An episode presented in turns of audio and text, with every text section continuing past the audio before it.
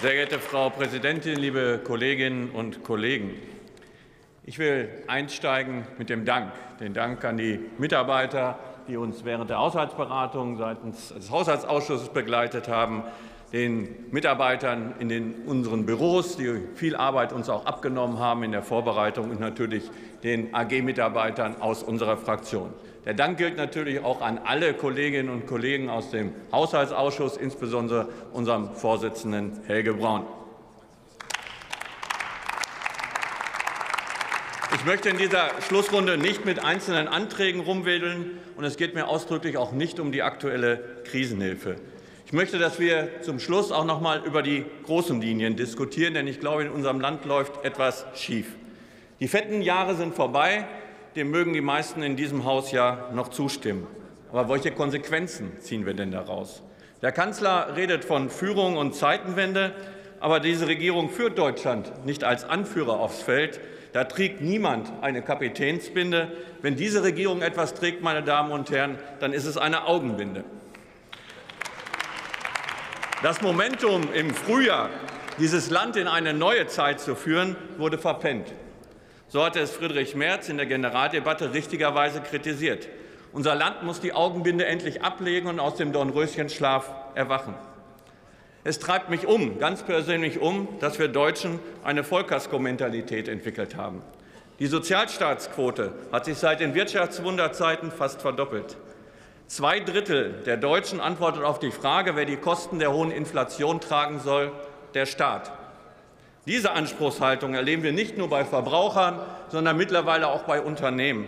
Immer mehr Zuwendungsempfänger hängen vom Geld des Bundes ab. Sind denn Eigenverantwortung und Selbsthilfe ein Relikt aus vergangenen Zeiten? Soll sich der Staat denn hier um alles kümmern müssen? Wenn der Staat uns dann auch noch das Denken abnimmt, dann nenne ich das Sozialismus und nicht mehr soziale Marktwirtschaft. Aber, liebe Kolleginnen und Kollegen, diese Mentalität ist uns nicht angeboren. Sie ist das Ergebnis einer langen wirtschaftlichen Erfolgsphase und der Illusion, der Staat löse Krisen und Herausforderungen zum Nulltarif. Und das sage ich auch ein Stück weit mit Selbstkritik an meiner Partei. Was beim Aufbau Ost und der Finanzkrise 2009 noch gelungen ist, ist bei der Energiewende gründlich gescheitert. Trittins Kugel Eis ist leider längst in der Sonne geschmolzen. Und die Ampel heizt diese Entwicklung weiter an, anstatt sie zu stoppen. You will never walk alone und Doppelwumms sind das Motto.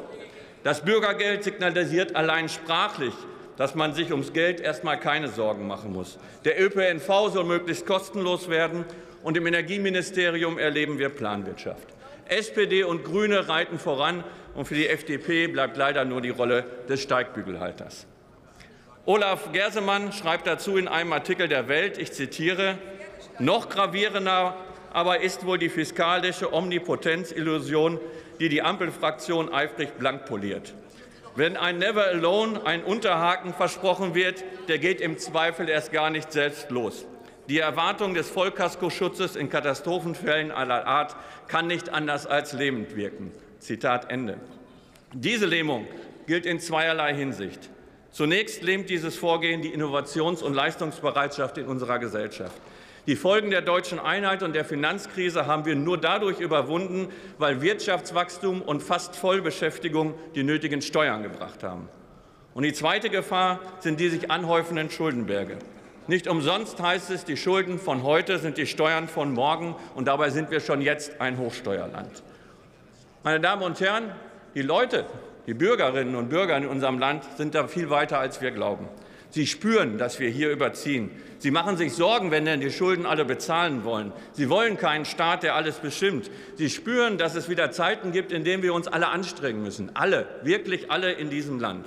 Und deshalb, liebe Kolleginnen und Kollegen der Ampel, appelliere ich an Sie. Wecken Sie die Wachstumskräfte in diesem Land, anstatt sie ständig mit Vollkasko-Ideen, mit neuer Bürokratie und Steuervisionen zu verhindern. Hören Sie an dieser Stelle öfter mal auf Ihren Finanzminister. Lassen Sie Forschung und Gründergeist zu, anstatt Ergebnisse politisch vorzugeben. Stärken Sie europäisch und in Deutschland die Schuldenbremse, anstatt dauernd zu überlegen, wie man sie umgehen kann. Deutschland kann mehr, man muss es nur wollen.